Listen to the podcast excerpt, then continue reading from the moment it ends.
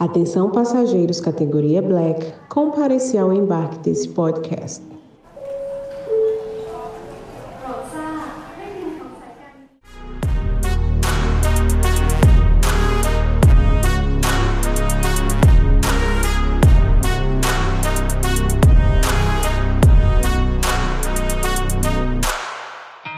Olá, seja muito bem-vindo, seja muito bem-vinda ao Papo de Black Podcast, nosso podcast onde nós falamos sobre vendas, empreendedorismo e mentalidade.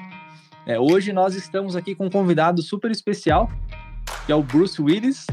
Né, ele tem uma qualificação muito grande, ele tem a formação, é um advogado em formação, ele tem uma experiência muito larga em vendas, apesar da sua idade ser bem, né, ser muito jovem ainda, ele tem uma experiência muito grande né, em, em, várias áreas profissionais.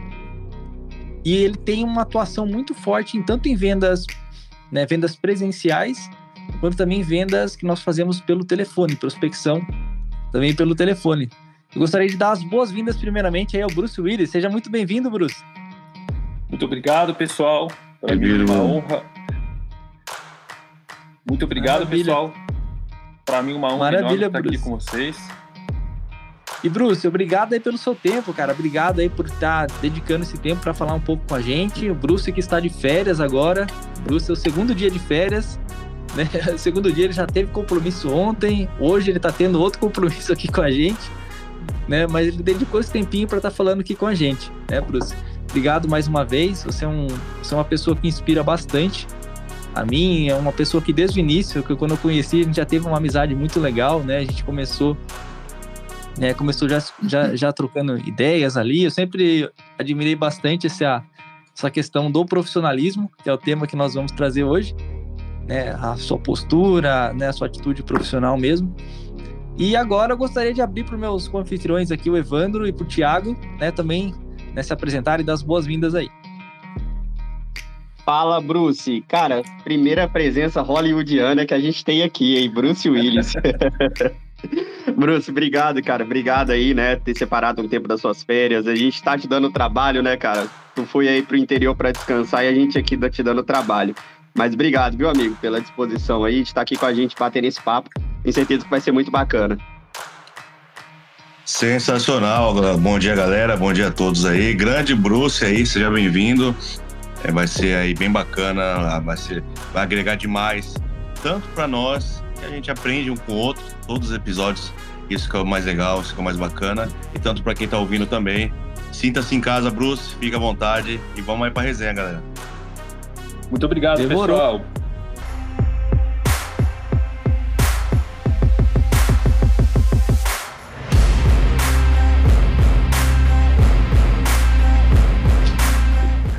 Maravilha, demorou.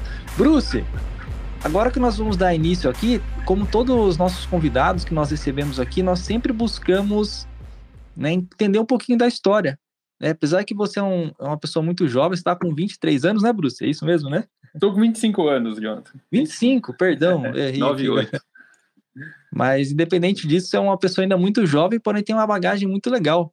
E a gente queria conhecer um pouco da sua história, Bruce. Eu conheço um pouco ali do da sua, seu trabalho com vendas, né? Você já trabalhou já no resort, tinha questão de eventos, né? É uma coisa mais corporativa. Né? A parte que eu mais conheço da sua, sua trajetória profissional, mas eu não conheço tanto sua parte pessoal, né? Também, né? Além da profissional. Conta um pouquinho com a gente, compartilhe um pouco aí. Nós gostaríamos de te conhecer um pouco melhor aí. Excelente, pessoal, excelente, tá? Mais uma vez aí, muito obrigado pela, pelo convite. Para mim é uma honra enorme estar com vocês. Né? Aqui só tem faixa preta, pessoas alinhadas aí com sucesso. Então, para mim é uma honra enorme. Parabéns pela iniciativa de vocês, tá? Eu assisti os outros episódios, achei sensacional. Acho que vai ser muito proveitoso aqui nosso papo, né? Tanto pessoal quanto profissionalmente também, tá? Então, muito prazer. Meu nome é Bruce, né? Bruce Willis, como todos sabem. Eu tenho 25 anos, né? Nasci no interior de São Paulo, sou casado. E assim, é, em rápidas palavras, um resumo da minha história, né? Eu vim de uma base familiar muito forte, né, no qual ali é meu alicerce, né, meu pai, minha mãe. Tive uma, uma infância muito muito proveitosa, né? Fez um barulhinho aqui do carro. É, tive uma infância muito saudável, né? Com os valores ali familiares. Desde pequeno aprendi coisas que eu levo para a vida como base. Estão conseguindo me ouvir bem, né? Que fez o barulhinho do carro aqui. Tá, tranquilo. Beleza. Então, assim, é, é a minha base, né? Meus pais. E desde pequeno eu aprendi valores, né? Que eu levo para a vida, principalmente com meu pai, né? Meu pai sempre foi uma pessoa que me incentivou muito a leitura, me incentivou muito os estudos. E eu, desde criança, assim, fui uma pessoa, uma criança desenrolada, vamos dizer assim, né? Já queria trabalhar, já queria fazer minhas coisas. Eu nasci no interior de São Paulo, Piedade, é onde eu estou aqui agora de férias, um pouquinho, né? Passando um tempo com a minha família, respirando um pouquinho do ar da minha terra. E ali, uhum. desde de criança, né? É, eu sempre procurei fazer as coisas, né? Trabalhar, ganhar meu dinheiro. Então, tudo que aparecia eu fazia, né? Independente do que era. Era um trabalho na roça, por exemplo, trabalho para sal. Então, eu já fiz de tudo, desde criança, que eu aprendi com meu pai a honra, né? De, que a gente tem que conquistar as coisas com o suor do nosso, do nosso rosto, a gente tem que trabalhar, se desenvolver. Então, assim, já fiz um pouco de tudo. Tanto é que é, minha mãe, por exemplo, meu pai nunca me deram um celular. Eu fui sempre aquela criança que trabalhava, fazia alguns bicos, juntava dinheiro para comprar meu celular, para comprar minhas coisas, né? E minha primeira experiência profissional mesmo, né? Ela foi ali na, vamos dizer assim que eu, eu posso dizer que o esporte foi uma base muito grande, né? Ainda na infância, porque eu fui uma pessoa que tive o privilégio de participar de diversas modalidades de esporte, desde o futebol, o futsal, é, o ciclismo, o atletismo e o karatê né? E o karatê foi uma, uma coisa assim que me deu muita base também, tanto na disciplina, tanto na questão ali de, de hierarquia, né?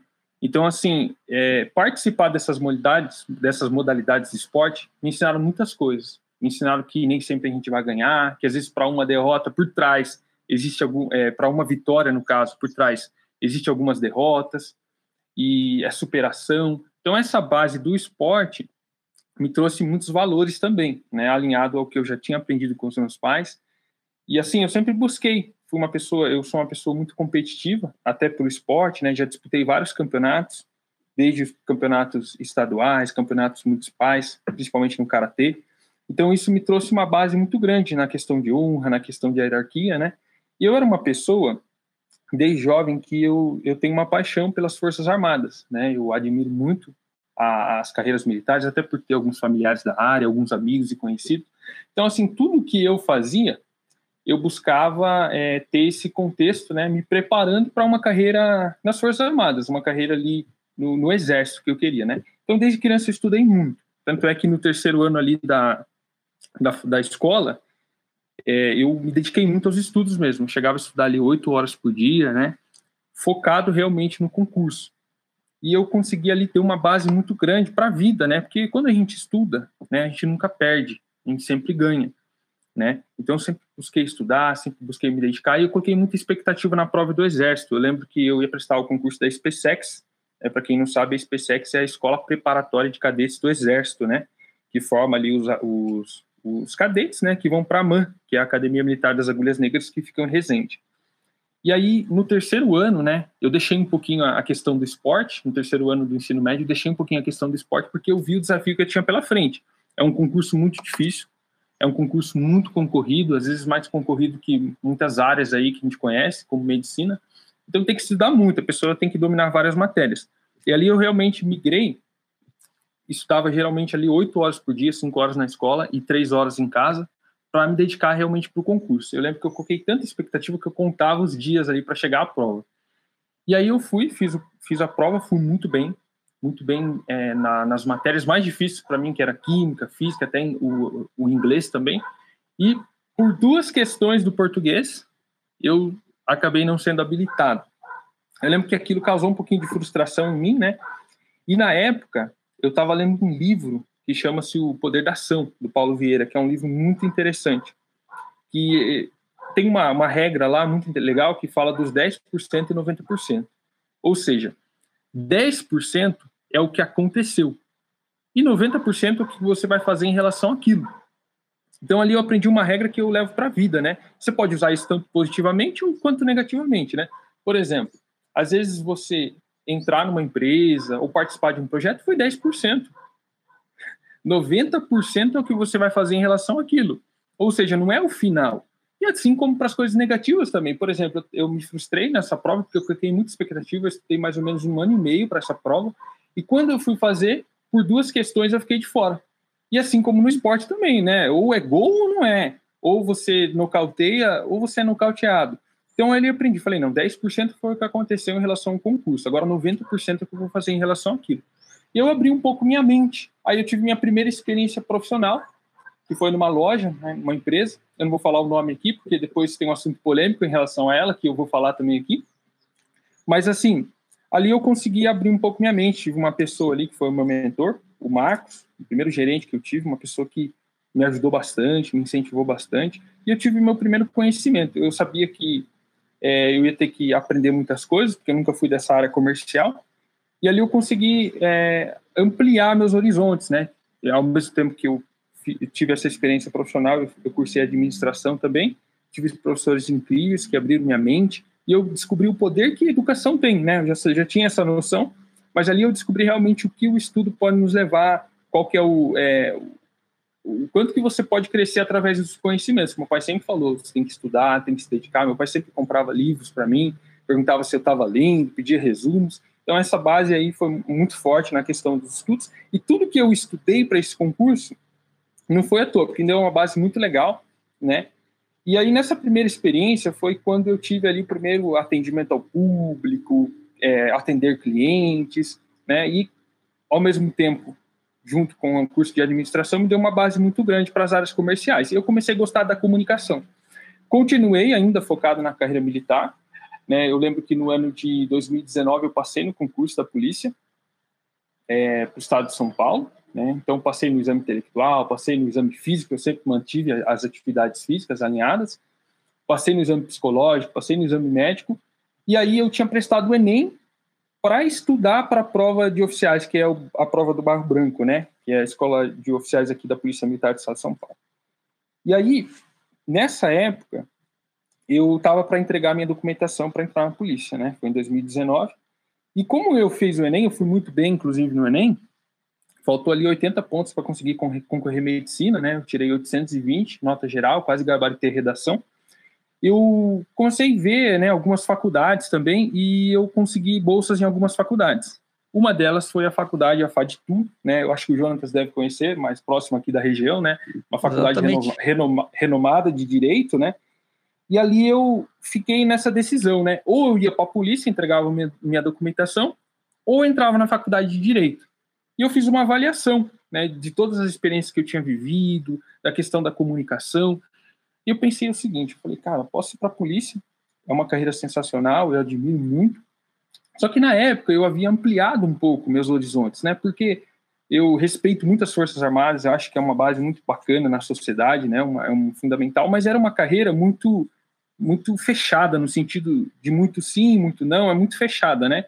apesar de, de existir valores sensacionais como hierarquia, valores como família, né, como proteção, a vida, a dignidade da pessoa humana, eu pensei muito bem, falei, poxa, eu posso ser um militar de carreira, mas se eu cursar direito, eu posso ampliar meus horizontes, até posso ser um delegado, né? E aí eu lembro que foi muito difícil tomar essa decisão, eu tive que né, ver os meus valores, conversar com minha família e acabei escolhendo, optando pela, pela faculdade de Direito. Não entreguei a documentação, minha turma formou em 2020, é, eu tenho a, a amizade até hoje com o pessoal, e eu acabei optando ali pela faculdade de Direito. Quando eu comecei o, o curso de Direito, né, eu já estava bem mais avançado, intelectualmente, profissionalmente, ali eu descobri coisas sensacionais.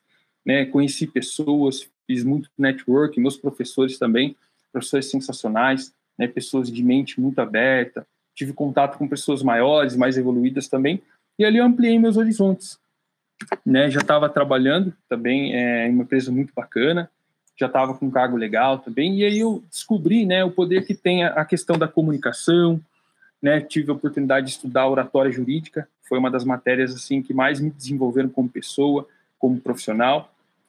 E na, na faculdade de Direito foi interessante, né, porque no primeiro ano de curso eu tive o prazer de conhecer minha esposa, né, que também é da área do direito. A gente se conheceu ali no primeiro ano, né? Sempre foi aquele aluno muito dedicado, muito focado, como eu era bolsista, né? Então tinha que ali fazer valer né, a pena. Então sempre aquele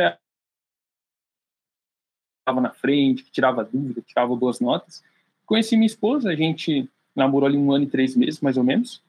Conhecemos no, no início de, de, fevereiro de 2019, a gente casou em 2020. E nessa época foi bem bacana que eu dei um salto na minha carreira, porque eu descobri algumas coisas, né? Na, na faculdade conheci alguns colegas que mexiam com, com o mercado financeiro, né, com investimentos. E como eu sempre fui um jovem muito curioso, que gostava de ler, que gostava ali de conhecer, eles falaram, pô, Bruce, é um cara que, que fala bem, que conversa bem e tal, você já ouviu falar da Bolsa de Valores, do mercado de investimentos? Eu falei, cara, já até ouvi falar, porém, assim, nunca entrei no mérito da questão. Só, pô, a gente paga a faculdade somente com isso, né, e tal. Daí eu falei, cara, será que é verdade isso aqui, né? E aí eu comecei a estudar, eles me deram um curso lá, uma base, e aí quando eu lembro que eu fiz meus primeiros 100 reais ali na Bolsa de Valores, eu falei, caraca, mano, que negócio louco isso aqui. É uma coisa real, né? E aí eu lembro que eu comecei a focar, foi nessa época ali que eu consegui ter resultados incríveis, né? No, no mercado financeiro, principalmente ali na, na, na cripto, né? Na, no Bitcoin, que é uma moeda que estava super em alta. E assim, eu consegui ali surfar uma onda legal no mercado financeiro, tive alguns, algumas quedas também, mas foi uma coisa que me deu muita base, né? Eu lembro que eu consegui aproveitar muito bem né? E bem no meu casamento, passei a lua de mel lá. E eu, eu consegui experimentar, assim, o que o dinheiro proporciona, né? O que o dinheiro pode proporcionar para sua vida. Quando eu, como eu vim de uma origem muito simples, né? Coisas que eu realizei nessa época, consegui morar num condomínio legal, ter um carro bacana também. Então, assim, eu abri ainda mais a minha mente. E eu comecei a desinteressar pelas essas carreiras mais, mais fechadas, como, por exemplo, a carreira de delegado de polícia mesmo. Então, eu estava ali no terceiro ano né, de direito, já não tinha certeza se eu queria seguir aquela carreira, sabe? E eu comecei a me interessar mais por essas questões de empreendedorismo, né? Tive uma oportunidade muito bacana é, como corretor de imóveis, uma imobiliária grande de Sorocaba, conheci pessoas incríveis também. E eu acho que assim todas essas experiências elas foram agregando e me ensinando bastante, porque muitas das vezes, né, a gente é, acha que é só plantar e colher, e a gente esquece de um princípio básico, né, natural, que é a, a fase do germinar. Né? Então, muitas das vezes, as pessoas não têm sucesso, acredito assim, que elas entram, elas plantam só, e aí elas veem que não está acontecendo nada, elas acabam desistindo. Que elas acham que é só plantar e colher. Mas eu gosto muito do exemplo do bambu chinês, né? O bambu chinês, você planta ele, e no primeiro ano, ele não dá nada. No segundo ano, ele também não dá nada. No terceiro ano, nada. No quarto ano, nada. No quinto ano, ele cresce 12 metros acima do sol. Só que no primeiro ano, ninguém observa que ele não deu nada, mas criou-se uma raiz, criou-se um, uma base ali. No segundo ano também. No terceiro ano também. No quarto ano também. No quinto ano, ele atinge a altura de 12 metros, porque ele criou uma base de sustentação para ter aquele resultado. Então, assim, eu via muitos amigos entrando é, no mercado imobiliário, não vendia, desistia. Entrando na área comercial, não vencia, desistia, porque realmente não aguentava esse processo da germinação. Né? Então, a gente tem que entender que alguma coisa está acontecendo. Então, acredito assim que todas essas experiências que eu tive, boas, ruins, é, me trouxeram ali conhecimentos. E aí eu tenho uma coisa que eu gostaria de compartilhar, né, que na verdade foi um erro, que às vezes a pessoa olha o sucesso, mas para cada sucesso, como no esporte, existe três erros é, atrás ou três falhas, né? Na, na época que eu entrei no mundo dos investimentos, eu conheci pessoas sensacionais, pessoas incríveis, só que eu chamei muita atenção, ainda mais da, da comunidade ali que eu morava, né? Que eu morava em Itu, principalmente o pessoal da empresa que eu trabalhava. E o pessoal crescia o olho, né? Porque eu já estava ganhando mais que o meu gerente por mês. E aí eu comecei a, a ganhar, assim, uma certa liberdade dentro da empresa, não pelo profissional que eu era, mas sim porque o pessoal estava interessado em descobrir como que fazia e tudo mais. E meus amigos eu contava para eles, eu tentava ajudar, né? E eles perdiam, só perdiam, só perdiam. E aí, justamente por esse processo de germinação. Eu cometi um erro que foi o seguinte, né? Eu acabei ali, é, as pessoas se interessaram muito, pô, investe para mim, é, eu te dou tanto, você investe para mim, investe para mim. E era uma coisa assim que não computava muito com o meu valor, né? Só que eu acabei cedendo, mais em virtude de ajudar as pessoas, né? Então, assim, a gente montou um grupo, né? Não foi, na verdade, eu que montei, eu só fiquei responsável ali pelas operações. O pessoal montou um grupo e colocaram vários investidores ali e tudo mais. E aí foi uma coisa que não, não, não compactuava muito com, com meus valores, porque eu nunca gostei de mexer com dinheiro alheio, né? Só que mais em virtude de ajudar essas pessoas, eu acabei entrando nessa aí, e foi uma coisa que me atrapalhou muito, né? Porque você trabalhar com seu dinheiro, com seu capital, é uma coisa. Agora, você trabalhar com dinheiro de terceiros, é, cria-se uma pressão, né? cria-se ali uma, uma situação que não é tão confortável, porque se você perdeu, você é autorresponsável, você sabe, né? E eles, a gente fez um contrato, né? E eles estavam cientes do risco, né? O mercado, o mercado de investimento é um mercado de risco, tem que ser, tem que ter um perfil mais agressivo e arrojado, né? Para participar. E ali a gente acabou tendo um prejuízo, prejuízo bem alto, né? Foi uma situação bem difícil na época. Eu era recém-casado, eu tava, tinha pegado covid, eu lembro. E ali essas pessoas que acabaram perdendo os investimentos, né? Elas ficaram bem chateadas com a situação, acabei sendo processado, foi um processo bem, bem, bem difícil na minha vida, né? Só que foi um processo que me ensinou bastante. Em primeiro lugar, né, uma lição que eu, que eu aprendi, nunca mexer com dinheiro de terceiros. Em segundo lugar, saber com quem você faz sociedade. Muitas das vezes as pessoas, elas se aproximam de você não pelo que você é, mas sim pelo que você tem. E na época, como eu estava muito bem, estava morando bem, estava com uma condição de vida muito legal, as pessoas se aproximaram de mim, não porque eu era os meus valores, mas sim pela questão ali de, de crescer o olho mesmo, né? E aí eu lembro que foi uma situação bem chate... é, bem, bem é, uma situação bem chata, que eu tive que passar por várias coisas, né? Acabei é, resolvendo toda essa situação, mas foi uma situação que me atrapalhou bastante, né? Então eu aprendi que a gente às vezes não pode dar um passo maior que a perna e a gente tem que ter sabedoria no que a gente faz. Na questão ali de, é, por exemplo, ter a, a responsabilidade. Se é uma coisa sua, faz sozinho. Se está dando certo, não tem que envolver terceiros, né? Então eu passei por tudo isso, né? Acabei tendo que sair da empresa. Eu gostava muito da empresa porque foi a empresa que me deu a primeira oportunidade como menor aprendiz e depois por ter sido muito bem ali é, um, um menor aprendiz muito responsável, que foi a minha primeira experiência profissional, ficou ali no histórico da empresa. Eu consegui voltar para trabalhar numa das maiores filiais. Acabei sendo promovido lá e tudo mais. E eu tive que sair dessa empresa justamente pelas pessoas ali. Ficou uma situação horrível até inclusive com o meu gestor também, foi bem complicado. E aí eu aprendi essa lição, né? Foi uma lição muito valiosa para mim. Acho que às vezes uma derrota ela te ensina muito mais do que a vitória. Né? Então acabei saindo desse ramo, acabei entrando no, no ramo imobiliário que me deu muita base também. E eu lembro que eu me recuperei de toda a situação, acabou passando tudo, né? E aí eu fui chamado para trabalhar como executivo de contas no hotel. Foi um cargo de confiança. Foi o último cargo antes de entrar na Wise Educação. E ali foi uma experiência incrível também, né? Eu trabalhei no Spa Aventura, Spa Aventura, para quem não conhece, agora mudou o nome, né? É, Fazenda Borros Verdes, mas o Spa Aventura hoje é considerado o maior resort da América Latina, da família Harbercon. O João deve conhecer o Ernesto Harbercon, da Olha, dona da TOTUS. Do, do ah, sistema TOTUS eu conheço, só não conhecia o, o proprietário. Sim, sim. E aí nessa época eu estava com uma visão muito empreendedora, né? Eu já tinha me desligado dessas carreiras mais tradicionais, já não, não é o que chamava muito minha atenção. Eu tive a oportunidade, né, através de um grande amigo meu que me chamou, me deu essa oportunidade, ele era diretor lá, né, no hotel.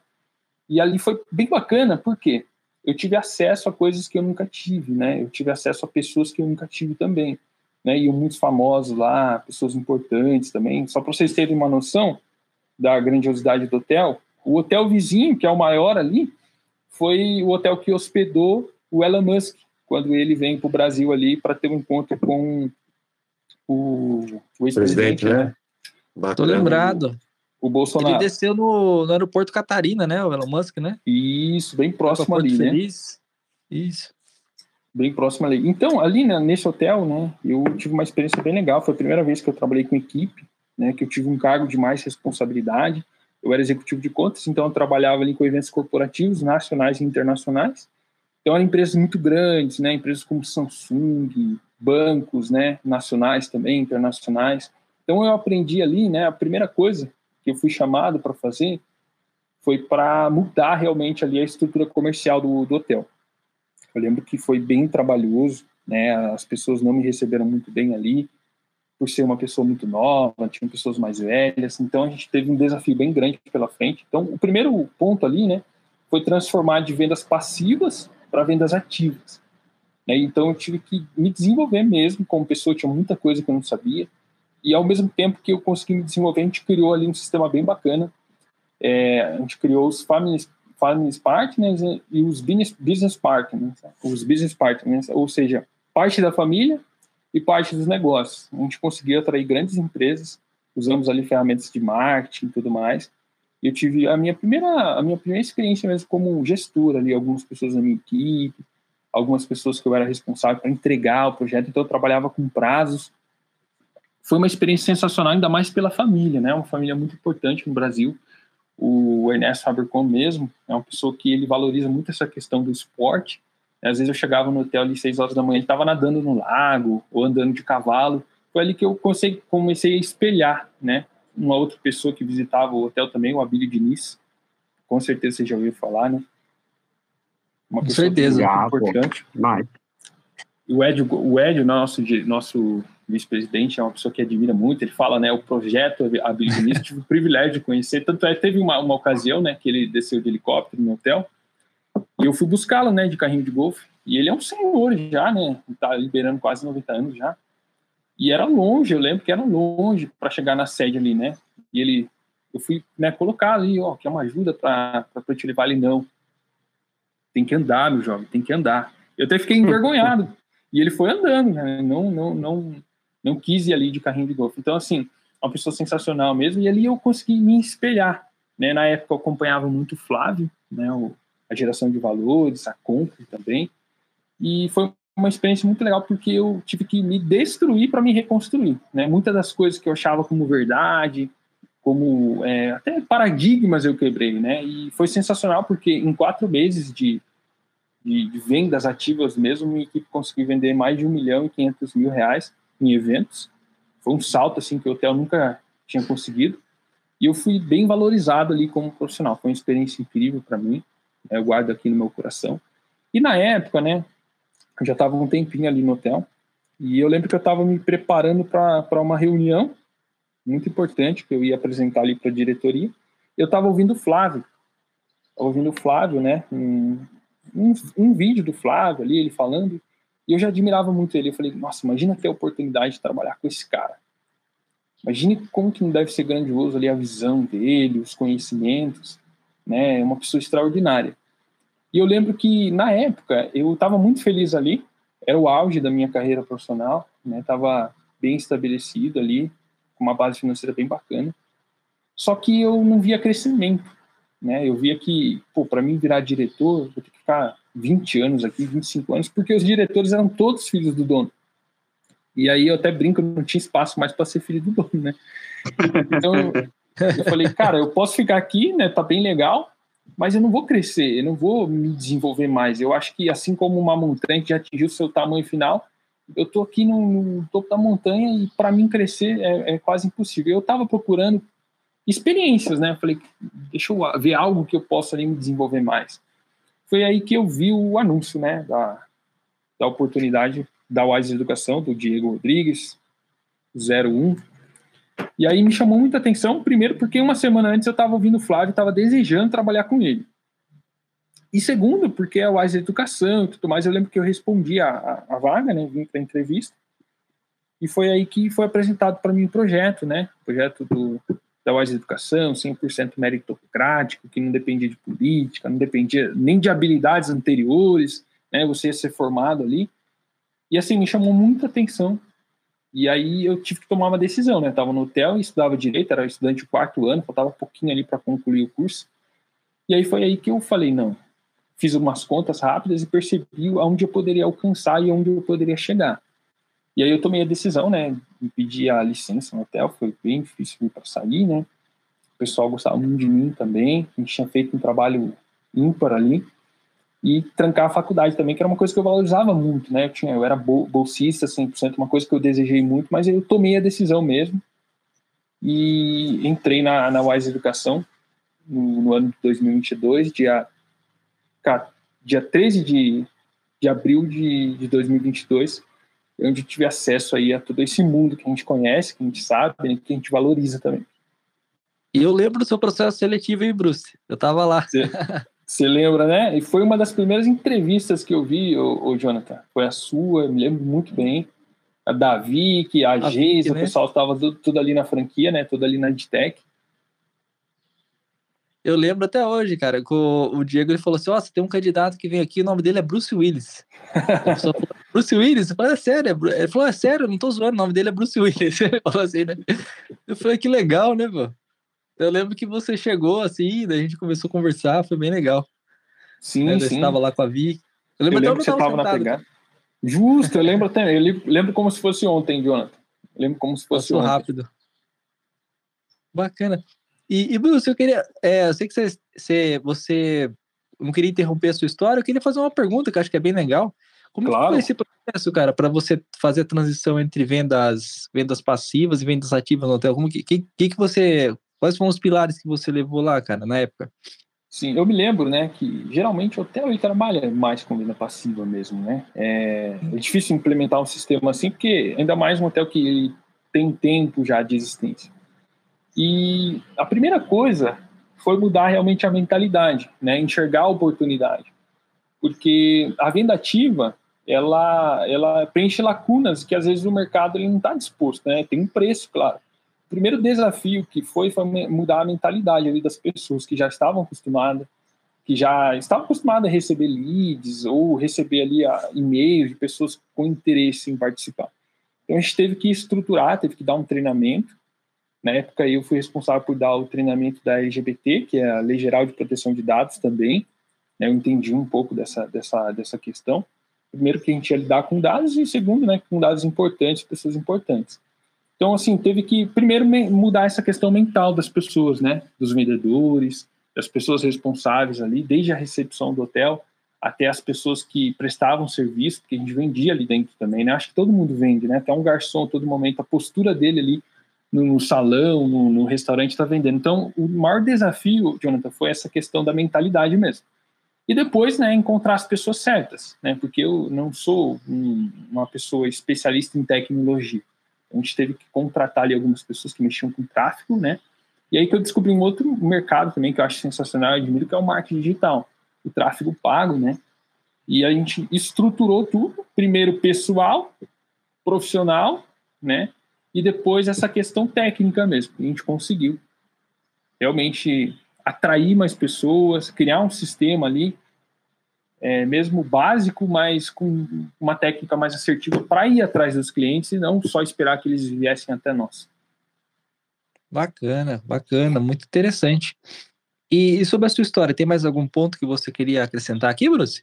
É, eu, eu, resumi bem, meu querido, mas justamente isso. Acho que os pontos mais importantes para mim são as bases que eu construí, são a questão dos valores, né? Eu acho que é muito importante, né? A, esses valores, né? Eu falo que eu sou uma pessoa que confia e acredita muito em Deus. Deus sempre esteve muito presente nos momentos mais difíceis para mim.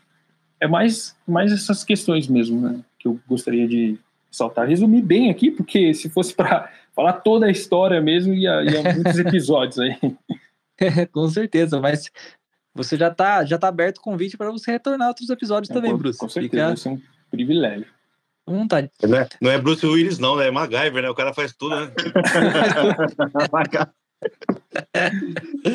é isso aí. Ô, Bruce, agora a gente vai passar um pouco para a nossa rodada de perguntas aqui. Nós vamos entrar no tema de temos agora de vendas, né? A postura do vendedor, o profissionalismo do vendedor, que são coisas, como eu disse, né? Nós observamos muito em você.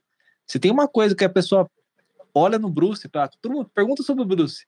Quando é um cara profissional, tem uma postura profissional, a maneira que você se fala, a maneira que você se comunica, a maneira que você se veste, né? A maneira que você se porta ali com os clientes, né? Até o vocabulário que você utiliza.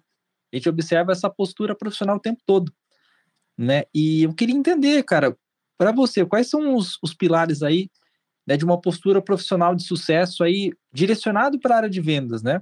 E como que ela e como que ela tem influenciado aí você, cara, a sua a sua trajetória profissional, cara? Ótimo.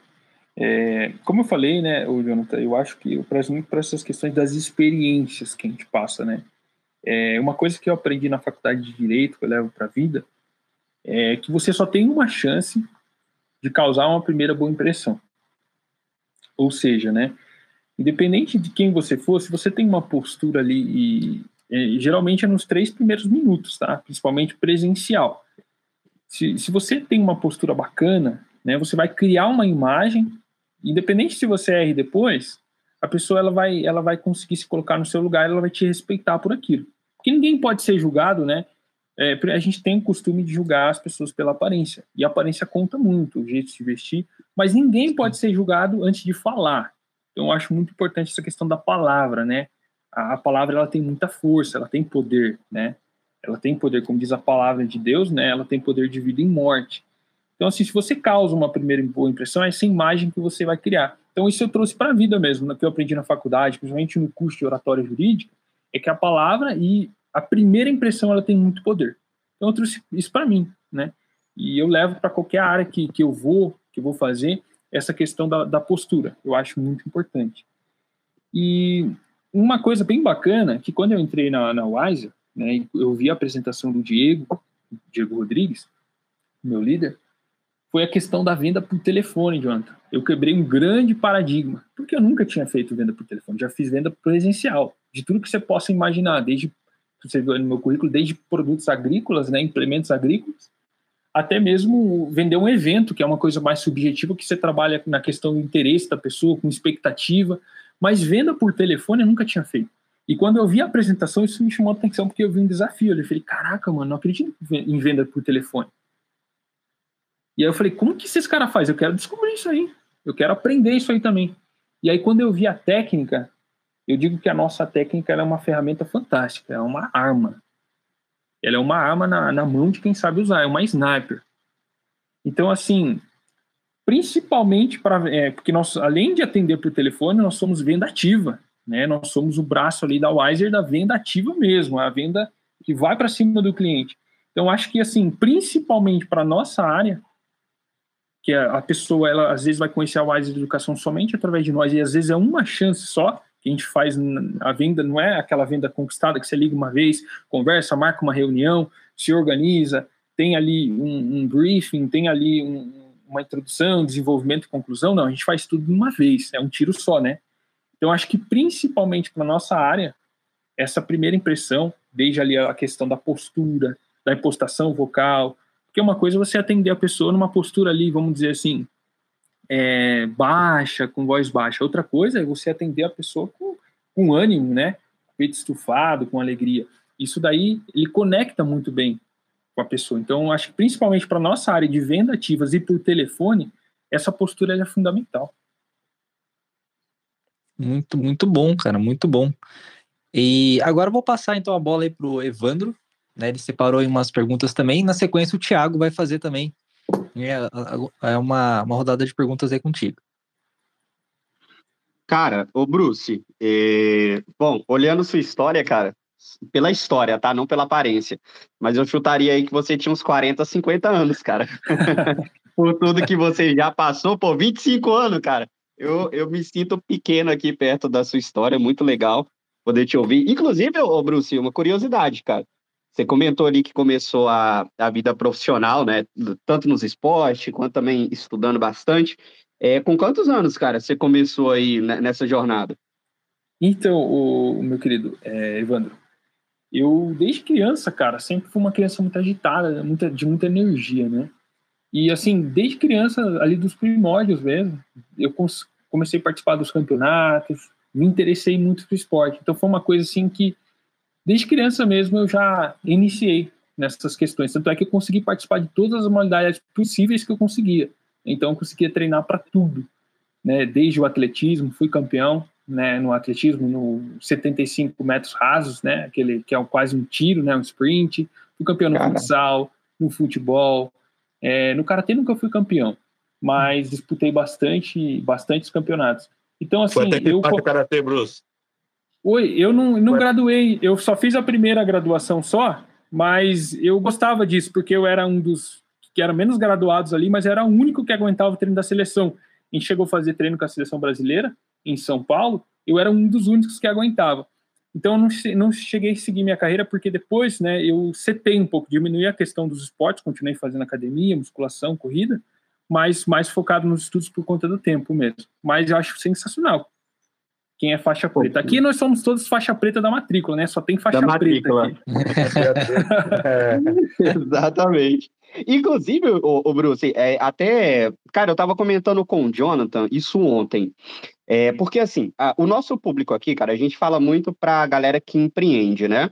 Inclusive, vários amigos meus que, pô, são empresários, né? Já tem ali seu próprio negócio, é, nos ouve. E só que aqui, cara, a gente também, muita gente que nos escuta e, cara, assim como você trabalha, né? Tem ali uma carteira assinada, só que eu tenho uma, uma visão muito diferente, Bruce, do profissional que você é, que é aquele cara que é um intraempreendedor, né? Você não é apenas um funcionário. Desde quando eu te conheci, né, um pouco da sua história, é, inclusive lembro quando o Diego apresentou para a gente, porque, cara, você é famoso tanto aí na EdTech quanto aqui também, né? Na, no projeto da que a gente atua hoje. Então, assim, cara, uma coisa que eu vejo muito em você é esse cara que ele não tá ali só para um salário, né? Ele não tá ali só buscando é, fazer o seu trabalho, inclusive tem relatos aí de que você, pô, às vezes quer chegar mais cedo, quer sair mais tarde, né, lá do escritório. Então, Bruce, é, o que eu queria, cara, ouvir de você aqui, e eu e também várias pessoas que estão nos ouvindo, é como ser, cara, como ter essa mentalidade de ser um cara intraempreendedor, né? Dentro ali, ali da empresa, você falou que gosta sempre de empreender. Como que você virou, cara, essa chave de, pô, tá ali dentro da empresa e não tá só por um salário? Ótimo, ótimo. Gosto muito dessa questão porque eu sempre acredito no princípio que é o seguinte: a empresa dá oportunidade e você gerencia a sua carreira. Então, você não, é, quando você pensa assim, você não fica na mão do sistema até mesmo existente na empresa, né? No nosso caso, né, quando eu entrei aqui na, na Wise Educação, eu entrei realmente de cabeça. Foi uma coisa que eu fiz ali para entrar para rachar. Tanto é que tem a história, né? No primeiro dia eu fiz a primeira matrícula, no segundo dia eu zerei. E eu fiquei assim, falei, caraca, como assim eu zerei? Fiquei bravo. E no terceiro dia era um feriado. Era um feriadão. E eu falei pro Diego, falei, Diego, cara, mãe é feriado, né? Vai vir alguém? Ele falou, não, mãe, a história tá fechada. Eu falei, deixa chave comigo. Falei, por quê? Você vai vir? Eu falei, cara, eu quero vir para me treinar, mesmo que eu erre aqui, vou estar tá sozinho. Eu lembro que no meu terceiro dia eu fiz seis matrículas, cara. Liguei, assim, não tinha técnica, né? Não sabia nem live na época. E não tinha técnica perfeita ainda, mas eu liguei, cara, aquele dia. Liguei, liguei, fiz seis matrículas. E eu consegui, né, é, ser promovido antes de acabar a minha experiência, né? Eu consegui virar supervisor ali em 12 semanas, só falei duas, mas eu trabalhei, cara, de domingo a domingo. E supervisor, que é equivalente a coach, né, em 12 semanas. E mais, mais por essa sede mesmo, por essa vontade, porque eu sei que eu não estou construindo para Wiser, né? Além de participar de um projeto incrível, eu estou me transformando como pessoa.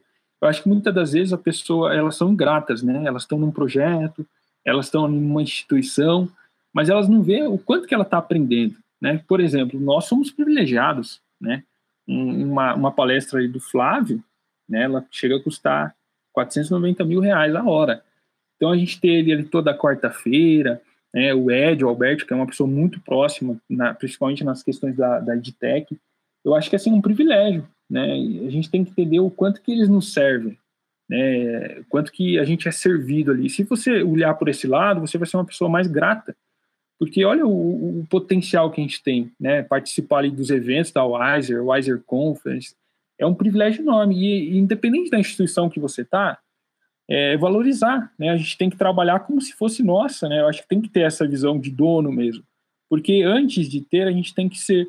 Não adianta uma pessoa ela querer é, chegar ali no sucesso se ela não valoriza onde ela está, né? É, eu acho que tudo é uma construção. E aí eu, quando entrei no projeto, realmente entrei de cabeça, entrei para fazer acontecer, né? E por isso que eu consegui ele crescer rápido, me desenvolver rápido também, mas mais por essa sede. E é uma coisa que para mim se torna normal, sabe, Ivan? Se eu tiver que fazer a mais, eu faço. Se eu tiver que ficar mais tarde, eu fico. Se eu tiver que entrar mais cedo, é uma coisa meio que natural que eu aprendi. Porque o crescimento, ele é pessoal. Eu sei que ninguém mais do que eu tá ali crescendo. Mesmo tendo que me desafiar um pouco, mesmo, mesmo tendo que me, me superar um pouco, o crescimento, ele tá vindo, né? De forma natural para mim. Então, essa é a visão que eu tenho. Esse Cara, é o empreender no, empreender no CNPJ do outro, né? Como diz Geraldo Rufino, você viu? Justamente. Já viu? E é legal, Bruce, e assim, imagino, cara, que isso também você trouxe como base, igual você falou dos valores, né, familiares, e então uma coisa que eu prezo muito também é essa questão da família, né, pô, ver meu pai, cara, dando duro, acordando cedo, né, chegando tarde em casa, acho que isso também trouxe essa mentalidade para você, né? Com certeza, com certeza, né? Aprendi com meu pai que a gente deve honrar, né? Honrar onde a gente está, valorizar onde a gente está. Então, assim, desde criança, essa questão do trabalho, né, aprendi muito com ele nessa questão que tudo tem que ser conquistado de forma honesta, de forma verdadeira.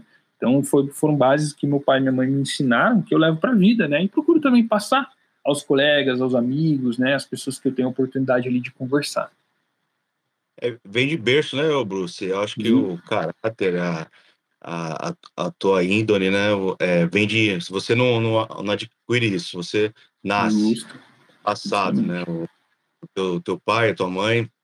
E bacana a tua história, porque eu me identifico, eu tenho me identificado ultimamente com algumas histórias aqui, alguns episódios, porque, cara, o que você passou praticamente eu passei. Eu, eu fui uma pessoa que sempre me destaquei, em relação aos meus trabalhos. Trabalhei em eventos também, como você, trabalhei num clube.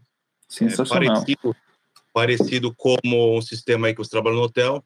E, cara, o diferencial de tudo que eu percebi também na, tua, na tua trajetória, na tua vida, é a humildade, cara. Eu acho que a humildade abre portas. E foi aí que eu me destaquei em relação a tudo que eu fiz na minha vida. E eu vi e eu vejo que você também né, em, todo, em todos, todas as áreas que você passou, tanto algumas que te frustraram, tanto outras que realmente é, você é, conquistou algo. Eu queria saber hoje, cara, para você, o que, que é humildade? Ótimo, um ótimo. Ela agrega aí no, no para abrir portas, para realmente ele crescer. Qual o significado ótimo. da humildade? O que, que ela agrega aí é, para um, um cara que quer ter um crescimento, que quer realmente ter sucesso no que ele está fazendo? Ótimo, Tiagão. Eu gostei muito da sua pergunta, acho que é muito válida. Né? É, vou usar aqui um princípio bíblico, né? A palavra de Deus diz que a humildade ela vai adiante da honra, né? Eu acho que ter humildade é no sentido de sempre ter o copo, nunca ter o copo cheio, né? Porque Exato. a pessoa que ela é insensata, ela sempre está com o copo cheio. Então não cabe mais nada, né? Um copo cheio não cabe mais nada. Então a gente tem que sempre se esvaziar. Será que o que eu penso é certo? Será que, que a pessoa não tem algo a agregar para mim? Né? Então, acho que esse princípio é muito importante para você sempre aprender. Eu valorizo muito conhecimento, sabe? Qualquer pessoa que Sim. tem ali algo a me ensinar, eu valorizo muito. Eu estava fazendo uma mentoria, estou fazendo uma mentoria né, na, em relação à psicologia, que eu gosto muito dessa área também, a questão da, da, do mindset, a questão da mentalidade. Uhum. E essa psicóloga, né, ela falou uma coisa que eu gravei que eu achei sensacional. Ela chegou a fazer uma mentoria eu não vou lembrar o nome do autor, mas é aquele autor que criou, que fez o livro Os Segredos da Mente Milionária, se alguém lembrar aí. Sim. É o T. Harvey Ever. Isso, isso. E ela pagou ali, ela pagou 100 mil reais na mentoria, né? Uma mentoria ali de duas horas com ele. E ela fala que hoje uma das piores palavras que existe ou crenças é o eu sei. O eu sei, ele atrapalha muitas pessoas de prosperar. Por quê? Ela falou, sabe o que vai, é, no, na mentoria, ele falou, sabe o que vai fazer você queimar esses 100 mil reais ou jogar no lixo, era melhor você ter doado e não ter vindo? Tudo que eu falar aqui é somente falar eu sei. Porque ela falou, ou, ou você sabe mesmo, e você é milionário e, e é uma pessoa muito próspera, ou você não sabe, e você não sabe por, por isso que você está aqui. Então, muitas das vezes, sabe, o, o Thiago, a gente tem a oportunidade de crescer e se desenvolver, mas a gente não tem a humildade. Né? Por exemplo, a Wise Educação, eu gosto muito da, do sistema meritocrático. Por quê? Ela não vai colocar ninguém é, para liderar ou acima se a pessoa não tiver passado pelo processo. Ou seja, é tudo meritocrático. O seu líder, por exemplo, um Gold, ele está acima, hoje, né, um, um Blue, ele está acima do White, porque ele bateu as estrelas para virar Blue. O Gold, ele está acima do, do, do Blue, porque ele bateu as estrelas, assim como o Black, o Challenge e o franqueado. Ele alcançou, ele percorreu o caminho. Muitas das vezes a gente quer ter o resultado que a pessoa tem, mas a gente não quer aprender com ela, ou a gente não tem ali a disposição para ouvir. Então, acho que é muito importante, né? A gente ter humildade, a gente saber ouvir, né? Aconteceu, por exemplo, um, um, várias vezes comigo, deu perguntar para o Diego, pô, Diego, o que, que eu posso melhorar? E ele vir dar um toque assim, e às vezes mesmo a, a mente falar, pô, mas já sei disso mas eu falar, não, realmente, ele está falando, ele está acima de mim, ele sabe do que ele está falando, ele está passando pelo mesmo processo que eu quero passar, ele alcançou o que eu quero alcançar, então tem que ouvir. Então, muitas das Sim. vezes, até uma aula mesmo, que parece comum da, da, técnica, ela pode gerar um insight. Ou, às vezes, uma, uma mentoria que a gente está, um evento. Então, a gente não pode banalizar. A gente tem que ter essa humildade de estar sempre com o copo vazio, e mesmo que tenha que revisar alguma coisa. eles algum ponto, porque é, é para o seu crescimento. Né? Então, acho que essa a humildade ela nos leva mais além do que você ser arrogante, às vezes soberbo, ter o coração fechado e não ouvir as outras pessoas. Todo mundo tem a nos ensinar. Às vezes até uma criança, Thiago, né? Ela chega, fala uma coisa para você que faz muito sentido. Né? A gente pode aprender com todo mundo e assim como pode ensinar numa conversa, né? Por exemplo, aqui, sempre você leva um pouquinho do outro e deixa um pouquinho de si. Eu acho que é muito desse princípio, né? A gente sempre está aberto e humilde para ouvir e aprender. A humildade abre portas, né? A humildade dá acesso, a humildade é, atrai pessoas, né? Então, eu acho que é, é, é um dos princípios aí é, mais importantes. E eu, e eu notei isso, cara, desde a primeira vez que eu te vi na EdTech, da tua trajetória, do pouco que a gente conheceu aqui da tua história, que eu mesmo não conhecia, né? Acho que nem os meninos aí. Mas que bacana, meu irmão. Que bacana mesmo, que legal. Muito bom, excelente. Eu mesmo conheci muita parte, muita, muitas partes da sua história que eu não conhecia, Bruce. E com certeza, o, o Thiago falou tudo, cara. A sua humildade sempre foi uma coisa marcante. Né? Quando a gente lembra de você, a primeira coisa que vem na mente vai ser sempre a questão da sua humildade e seu profissionalismo, cara. São duas coisas que marcam muito, assim, né? É uma pessoa que tem uma comunicação, como eu disse, né? Uma comunicação, uma postura legal, né? O cara se veste bem, né? Todo mundo, no começo eu achava que era só pro, era só pra entrevista que você foi bem arrumado lá, cara. Eu falei, ah, depois ele vai vir. Ele continuou vindo. Ah, não, deve ser experiência. Daí qualquer dia que eu vou lá, o, Bruce tá na beca, né, Bruce? Alinhado com sucesso, o, o, o Jonathan, igual os meninos brincam. Os meninos me zoam lá, pessoa posturada, pessoa que sabe estar. Exatamente. E Bruce, falando sobre essa questão um pouquinho, né, aproveitando o gancho do Thiago, a gente vai fazer mais uma rodada de perguntas aqui, que tá muito legal a conversa mesmo, tá agregando demais, né, aqui na nossa, nossa conversa. É, você é, é uma pessoa que se destacou desde jovem, você teve que quebrar essa, essa dificuldade, essa, essa restrição nas pessoas de ver uma pessoa mais jovem liderando, como você contou naquela experiência do início, né? E você teve um, você teve ali uma, vamos dizer assim, um, um grau de sucesso, assim, de liderança muito cedo, né? Você já começou bem jovem. E como que você, como que os valores da sua família, né? Quais valores aí que te nortearam para você não, não se tornar uma pessoa ali, como se diz, soberba ali, né? Uma pessoa que, que se acha superior, que a gente, pelo contrário, para você é sempre um, sempre está querendo aprender, independente, né, da situação. Como, como que esses, quais, quais foram os valores, como que eles te nortearam aí para você ser sempre essa pessoa humilde, sempre disposta a aprender com, com todo mundo? Como que foi, cara? Sensacional. Eu acho, eu acredito muito, o Jonathan, no poder da, da família, né? Eu acho que ser pai e mãe eu não sou ainda, né? Mas tenho muito desejo aí de ter filhos. Um projeto mais aí a médio e longo prazo, né? Mas eu acho, eu valorizo muito essa questão. Eu acredito que a família, ela é o ser, ela é o membro responsável por lançar uma semente, né? Um filho, por exemplo, é um papel em branco. Muitas das vezes os valores que o pai e a mãe colocar vai levar ele ali ter sucesso ou não, né? Então, assim, é, eu desde criança acompanhei muito meu pai, sou uma pessoa muito próxima do meu pai.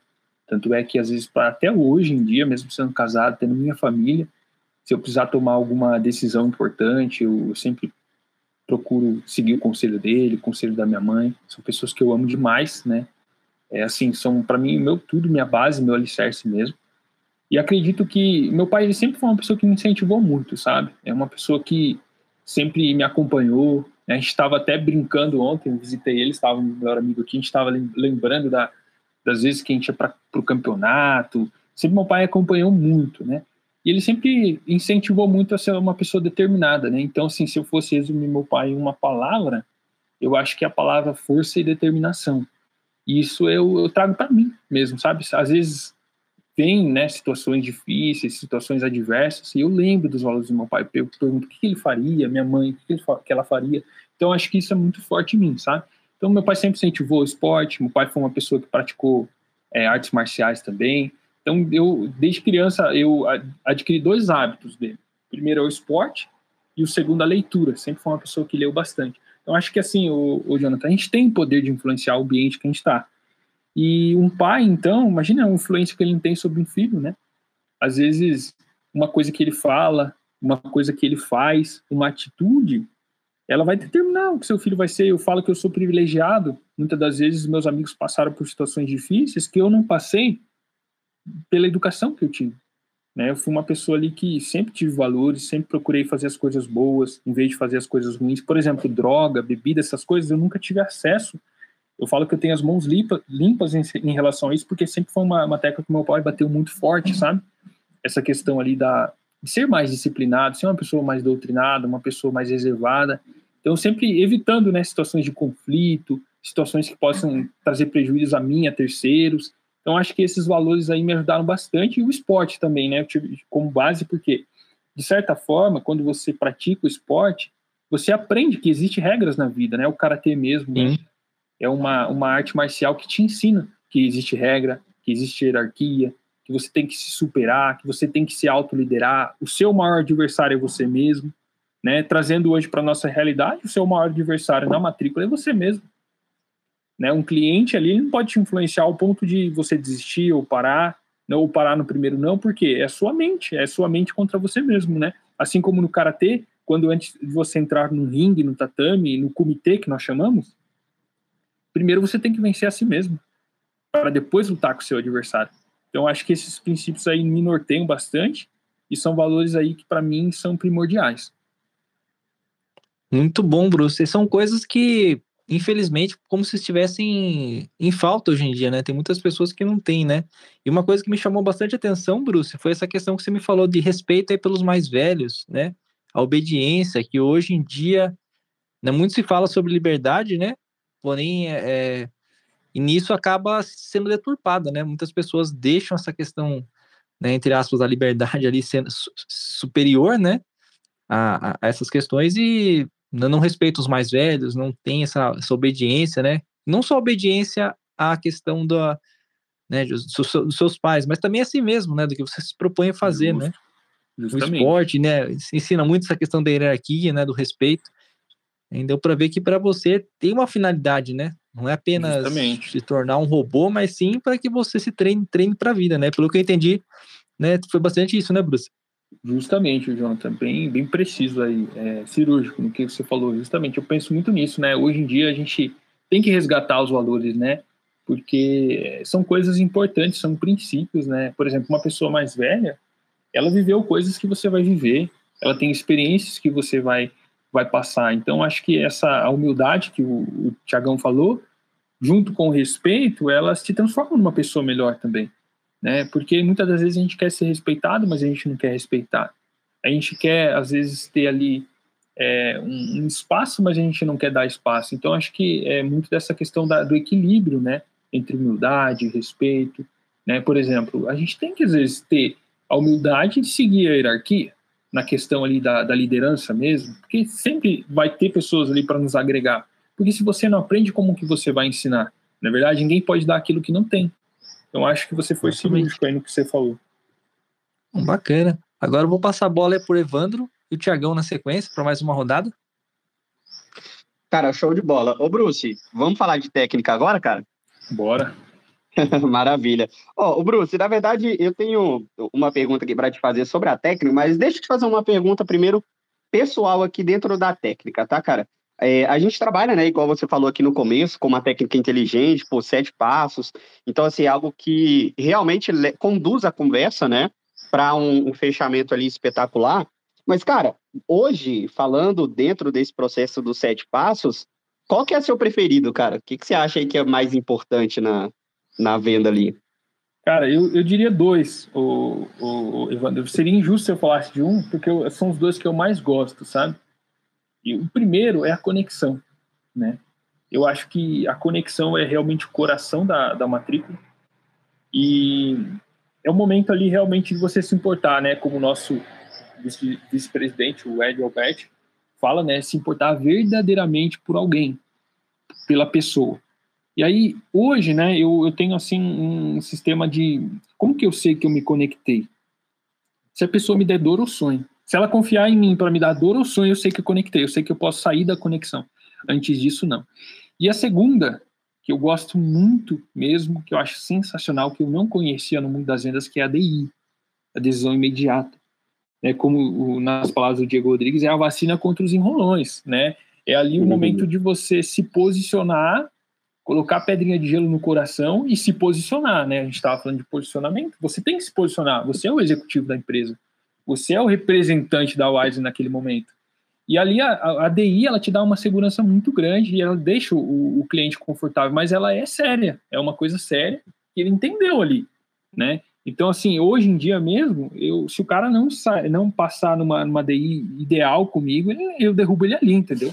Ele tem que passar da minha, na minha DI do meu jeito né, do jeito ali que eu sei que vai funcionar. Então eu acho que são as duas coisas assim que eu acho sensacionais. Eu amo a técnica, sou suspeito para falar, como eu falei, é uma arma, uma arma de vendas, mas a, a, os dois pontos que eu mais gosto é a conexão e o DI. Cara, sensacional. Também me identifico muito. Inclusive, cara, uma vez, né, tava, a gente estava numa, numa mentoria com o André, né, o André Cardoso, grande André Cardoso, e, e, ele falou, cara, que a DI, ela é libertadora, né? Ela te liberta aí ou para fazer a matrícula ou para ir para o próximo, né, cara? Justo. Ela não serve nem tanto para o cliente, mas mais para você. Cara, legal demais. E, Bruce, é, se tratando, cara, igual o Jonathan falou aqui no começo, né, a gente te admira aí muito pela sua postura.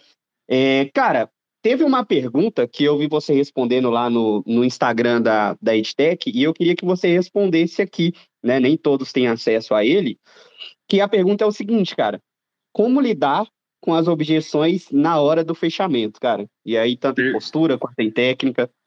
Perfeito. É, a primeira coisa, né, eu acho um princípio da objeção. Como eu falei, né, não significa que a pessoa não quer comprar.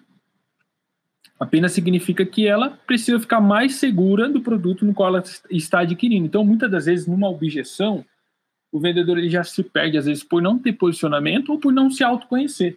Acho que a gente tem que se autoconhecer, né, dominar ali o que a gente faz e, e, respirar nesse momento. Respirar, deixa a pessoa falar, está fazendo uma objeção, deixa ela falar.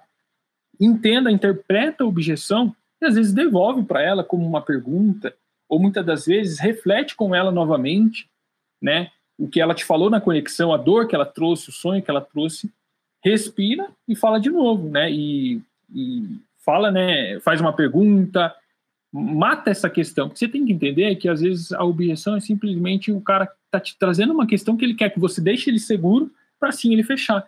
Muitas das vezes as pessoas se perdem nessa questão da objeção no fechamento, né? E aí você tem que se posicionar, acho que principalmente ali, acho que um dos momentos que a gente mais tem que se posicionar é no fechamento, né? Responde a objeção, sana a dúvida e realmente se posiciona, puxa ele, né? Porque assim como o, o Caio Carneiro falou, né, de forma cirúrgica também, o fechamento é um pedido ali, né? É, de, de, casamento, é como se fosse um pedido de casamento. Para você pedir alguém em casamento, você tem que estar seguro da relação, você tem que estar seguro se a pessoa realmente ali é a pessoa que você vai casar, vai viver, é a mesma coisa. Você está seguro, você fechou todas as portas. Então ali você está seguro para fazer, responder, matar aquela questão que a pessoa trouxe e finalizar, pôr a pedrinha no, no coração, lembrar da DI, lembrar da dor de sonho, e aí o, o, a, o jogo está muito mais na sua mão do que na mão do cliente, né? Exatamente. E, e, fora, cara, que assim, geralmente a primeira e talvez até a segunda objeção, ela não é verdadeira, né? A gente aprende muito isso, que, pô, a gente trabalha aqui com né, um curso de inglês, pô, excelente, incrível, tal, tem uma técnica que funciona, a gente resolve problema de tempo, problema financeiro. Muitas das vezes o cara traz pra gente, né, pô, questão de tempo aqui, então a gente para, reflete, dá uma analisada, vê se é isso mesmo. Muitas das vezes não é nem a questão do tempo, talvez foi um erro que você, né, ao decorrer da técnica, teve ali, talvez, cara, não, não adaptou tanto ao sonho dele, tanta necessidade.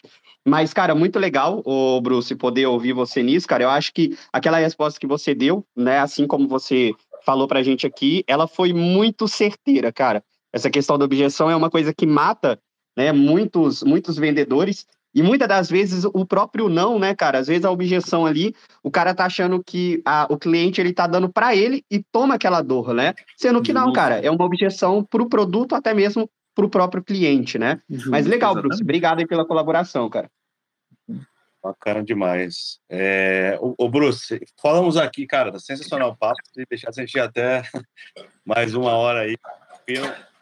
Mas Cara, é, a gente fala, falamos de família, falamos aí da tua história, é, demos risada, falamos de técnica agora. E como é a última rodada, já vamos para as considerações, infelizmente. Eu quero saber, cara, quem é o Bruce Willis? Quem é esse cara aí sensacional, esse cara humilde? esse cara que está disposto a ajudar sempre, está presente aí ao lado das pessoas aí. Me fala aí, quem é o Bruce Willis? Fala aí com teu coração aí. Sensacional, Tiagão. Bruce Willis, cara, em resumo, é um jovem, um jovem que gosta muito de aprender, que valoriza muito o conhecimento e a sabedoria, né? E é uma pessoa que quer realmente ali crescer, né? Eu acho que a palavra que me, me resume, me define é, é uma pessoa sonhadora, que quer crescer, quer se desenvolver, e para isso entende que precisa ter humildade, que precisa saber o processo de plantar, germinar e depois colher. Eu acho que se fosse resumir, eu estou nesse processo de germinar, aprendendo a germinar, aprendendo ali a entender os meus erros, a entender as minhas falhas, a entender também as minhas qualidades. Eu acho que muito do posicionamento você tem que se autoconhecer, né? Como o livro Sun Tzu Arte da Guerra diz, né? Conhece a ti mesmo, em primeiro lugar, conhece o território e conhece o seu adversário. E muitas das vezes, né, conhecer a si mesmo é pessoal, conhecer o inimigo, né, é às vezes conhecer suas falhas, reconhecer seus erros, e o território é aquela, é o campo que a gente está atuando. Então, quanto mais a gente puder virar especialista naquilo, né, então é isso que eu busco. Busco crescimento, busco aprender com as pessoas de forma humilde, né, e eu quero fazer coisas grandiosas. Eu, eu sinto que eu vou fazer coisas grandiosas. Então é isso, Thiago. Se fosse para resumir, o Bruce é um jovem empreendedor e sonhador. Maravilha, bacana, cara. Show de bola, Bruce. Muito obrigado aí por, por estar mais uma vez. Vamos entrar aqui nas considerações finais. Na sequência, vamos falar aí sobre né, nossas redes sociais, para o pessoal te encontrar também. Tá? E, Bruce, mais uma vez, muito obrigado pelo seu tempo, de estar dedicando um tempo nas suas férias. Foi um bate-papo muito enriquecedor, muito transformador aqui, né, de de fatores ali que fazem a diferença no nosso dia a dia. Muitas vezes a gente não percebe, né, quanto que a questão do profissionalismo, da postura, pode impactar, né, não só em termos de vendas, mas na nossa vida profissional como um todo, né? E obrigado por ter compartilhado com a gente, ter despendido o seu tempo. Já fica aberto o convite para o próximo, para um próximo podcast, Bruce. que você tem muito, você tem muito a agregar. A gente admira você demais, de verdade mesmo. Eu admiro pessoalmente é, eu gosto de você pessoalmente, né, como amigo mesmo, mas em termos de, assim, de, de prof, como profissional, admiro demais a sua, a sua postura, a sua, o seu trabalho em si, uma, uma pessoa que dá para saber que dá para contar, com certeza é um braço direito aí, né, do Diego, aí na, na Edtech dos Monstros, realmente é um, é um cara que a gente admira demais. Obrigado mais uma vez por ter compartilhado com a gente, com certeza agregou, né? E Evandro e Tiagão também, podem dar suas considerações aí. Bruce, obrigado, cara. Obrigado aí mais uma vez, foi muito bom te ouvir. E, cara, estendo ao convite também, né? Assim, cara, sensacional. Tenho certeza que vai agregar tanto para as pessoas que estão em casa, né, quanto para quem trabalha com a gente. Cara, assim como agregou para mim, tenho certeza que para o Jonathan, para o Thiago também. Aprendi muito, cara. Fiz bastantes anotações aqui e você vai ter que voltar, Bruce, porque ficou faltando muita pergunta aqui para te fazer, cara. Mas valeu, cara. Muito obrigado aí pelo seu tempo e te desejo todo sucesso do mundo, tá?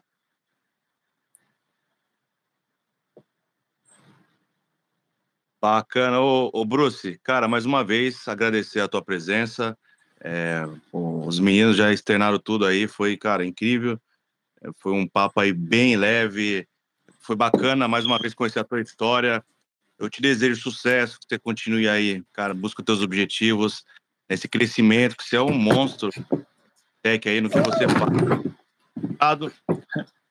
Na tua vida, né? Deus aí continue te abençoando aí grandemente, a tua vida, teus planos, projetos, tua família. E conta sempre conosco aqui, cara, as portas abertas aí para quando quiser voltar, só dá um toque na gente e com certeza será bem-vindo, é, vou te ouvir novamente aí, quem sabe mais a parte técnica, mais um pouco em relação ao que você tem para oferecer. Grande abraço, conte com cada um de nós aqui. Foi um aí, meu irmão.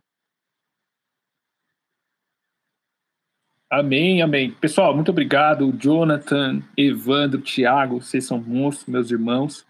Admiro muito vocês. Foi um privilégio para mim. Foi um privilégio estar aqui com vocês. Foi um papo muito proveitoso, né? Se a gente pudesse, eu acho que a gente estendia para falar mais duas horas, porque estava muito confortável estar aí na presença de vocês, conversar com vocês. Agradeço muito, para mim foi muito proveitoso relembrar aqui os valores. Vou ouvir depois várias vezes, né? acho que vai ser base também, acho que vai agregar para a vida das pessoas, tá? E parabéns pelo trabalho de vocês. Parabéns aí pela iniciativa, que vocês continuem aí prosperando, crescendo, tá? Eu vou continuar acompanhando vocês também. Então, agradeço mesmo, pessoal. É, tenho a mais clara certeza aí que me ajudou, vai me ajudar bastante também. E tamo junto, meu, meus queridos. Contem comigo também.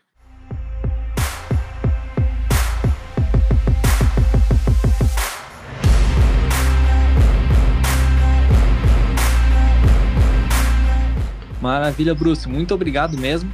Infelizmente, né, nosso bate-papo já está chegando ao fim. Tinha, se a gente fosse continuar, né, com o conteúdo que você tem para oferecer, a gente ficaria mais, mais algum tempo ainda, mais umas duas ou três horas pelo menos. Mas vamos chegar ao fim aí do nosso, do nosso podcast de hoje. Foi muito bacana. E, Bruce, uh, deixa aí suas redes sociais aí para quem quiser te encontrar, quem quiser é, eu acredito que você compartilha algumas dicas de vendas também, algum, algum ponto ali, né? Deixa aí suas sim, redes sim. sociais para o pessoal te encontrar. Beleza. Pessoal, no Instagram, podem procurar lá Bruce, né? É B-R-U-C mudo, underline W Abreu, tá? Eu não mexo muito no meu Instagram pessoal. Vocês podem também achar o Instagram Dona do Vigor, que é uma página ali que eu tenho, que eu coloco algumas dicas de saúde, dieta, treino, esporte. Assim como no Facebook também, a página Dona do Vigor. E no meu Facebook, Bruce Will, tá? De vez em quando eu coloco algumas coisas sobre investimentos, que é uma área que eu gosto também. Então fiquem à vontade lá, vai ser um privilégio tê-los aí na rede também. Show de bola. Vou deixar as minhas aqui também. A minha é Jonathan Mescoloto, um TH, a N no final, Mescoloto com dois S, dois T's. A minha, Evandro Evangelista Farias, me acha aí em qualquer rede social, Facebook, Instagram, LinkedIn, tem a Threads também. E a minha, Thiago th.rodrigues81, me acha no Instagram, onde eu tô mais ativo ali. E é isso aí, rapaziada. Foi bacana aí demais. Bacana. Ah, lembrando, gente, que tem, temos. Quem não segue ainda a página do Papo de Black no Instagram, nós iniciamos aí a página essa semana. Então sigam lá, Papo de Black PDC. Ah, quem quem não, não conhecia a página ainda. E valeu, galera. Muito obrigado aí por ter aqui, pela audiência que nos ouviu. E obrigado a todos os meus anfitriões e convidados aí. Valeu, valeu, galera. Muito obrigado, rapaz. pessoal. É. Deus abençoe a todos. Amém. Amém. Amém. Good job.